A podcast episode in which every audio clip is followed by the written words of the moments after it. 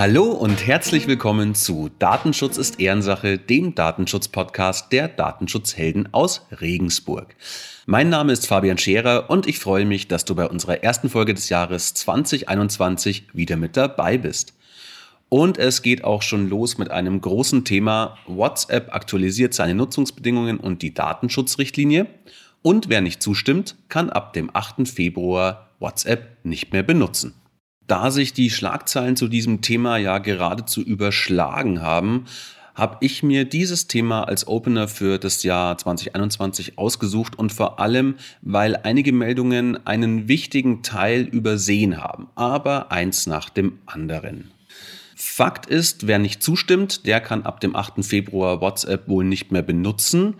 Die große Empörung darüber kann ich allerdings nur bedingt verstehen, denn äh, hey, immerhin sagt WhatsApp seinen Usern Bescheid, dass sich Dinge bei den Nutzungsbedingungen und den Datenschutzrichtlinien ändern und macht es nicht wie bisher klammheimlich im Hintergrund. Also von dem Gesichtspunkt ist das eigentlich mal sehr positiv. Schwierig ist es natürlich, wenn man bedenkt, dass WhatsApp eine immense Marktmacht besitzt und gerade bei den Businesskunden hier nicht einfach mal schnell eine Alternative aus dem Hut gezaubert werden kann, wenn äh, man den Nutzungsbedingungen jetzt nicht mehr zustimmen sollte oder zustimmen kann oder will. Aber gut, ähm, dass WhatsApp aus datenschutzrechtlicher Sicht noch nie der große Wurf war und entsprechende Alternativen ja vorhanden wären, hätte man doch mal lieber seinem Datenschützer zugehört. Der hat das bestimmt mal erwähnt. Aber jetzt zum eigentlich spannenden Teil. Was hat sich denn eigentlich geändert? Grundsätzlich muss man erstmal Folgendes wissen.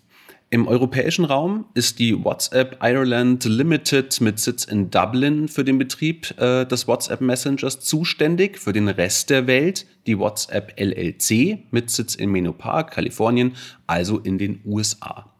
Und es gibt auch zwei unterschiedliche Nutzungsbedingungen und Datenschutzrichtlinien. Die einen für die Europäer und die anderen für den Rest der Welt. Und die unterscheiden sich doch deutlich.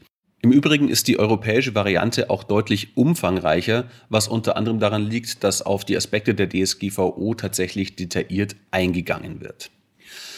Warum ist das jetzt so? Als WhatsApp 2014 von Facebook übernommen wurde, äh, musste der Konzern der EU versprechen, keine Nutzerdaten zu verknüpfen. Andernfalls hätten die Wettbewerbshüter äh, der Übernahme hier nicht zugestimmt. Ganz so gemacht wurde das dann allerdings nicht. Hier hat ähm, die EU-Kommission dann auch eine Strafe von 110 Millionen Euro gegen Facebook verhängt. Das war im Jahr 2017. Und natürlich wurde da Besserung gelobt, ähm, was WhatsApp und Facebook hinter den Kulissen mit den Daten treiben. Darüber kann man natürlich spekulieren. In der europäischen Datenrichtlinie ist zu lesen, dass WhatsApp zwar Daten an Facebook-Unternehmen weitergibt, und zwar deswegen, damit die anderen Unternehmen, also Instagram zum Beispiel, dabei helfen können, WhatsApp-Dienste zu betreiben, bereitzustellen, zu verbessern, zu verstehen, anzupassen, zu unterstützen und zu vermarkten. Diese aber nur im Auftrag von WhatsApp und im Einklang mit deren Anweisungen verwendet werden. Dann steht da wörtlich drin, keine der Informationen, die WhatsApp auf dieser Grundlage weitergibt, dürfen für die eigenen Zwecke der Facebook-Unternehmen verwendet werden. Also sprich, Facebook ist hier quasi Auftragsverarbeiter für WhatsApp. Außerhalb der EU ist es allerdings gängige Praxis, dass WhatsApp seine Daten munter mit den Facebook-Unternehmen teilt und diese Unternehmen die Daten dann eben auch für Werbezwecke verwenden. Ähm, der Clou an den jetzt neuen Nutzungsbedingungen ist, dass es bis jetzt noch eine Opt-out-Möglichkeit für Bestandskunden gab, um dem eben zu widersprechen.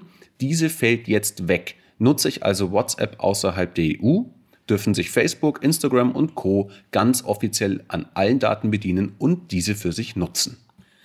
Inhaltlich neu ist also tatsächlich kaum was, äh, außer eben, dass die Nicht-Europäer jetzt keine Möglichkeit mehr haben, die Weitergabe von Daten von WhatsApp an Facebook zu unterbinden.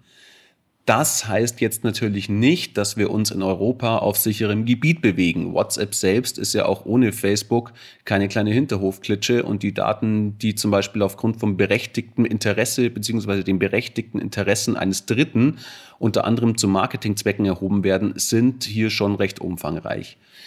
Dazu gehören die WhatsApp-Kontoinformationen und die Telefonnummer. Dann Transaktionsdaten. Zum Beispiel können in Indien die Nutzer Geld per WhatsApp überweisen.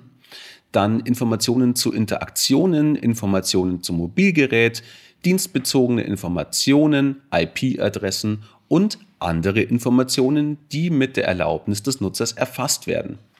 Der letzte Punkt ist besonders spannend, weil hier zum Beispiel auch Bewegungsdaten fallen, wenn du über WhatsApp zum Beispiel deinen Standort an jemand anderen freigibst.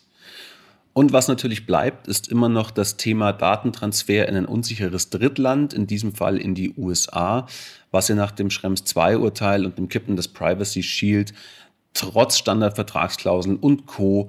immer noch nicht so richtig geklärt ist. Ich denke, man kann sehen, in welche Richtung die Strategie von Facebook und WhatsApp hier geht. Ähm, die Messenger generell sollen immer weiter zusammengelegt werden und natürlich auch die Datenauswertung daraus.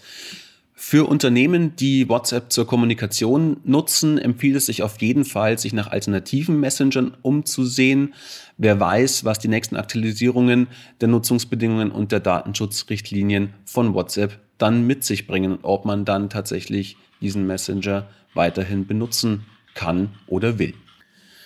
Wir halten dich natürlich auf jeden Fall auf dem Laufenden, auch auf LinkedIn und unserer Facebook-Seite.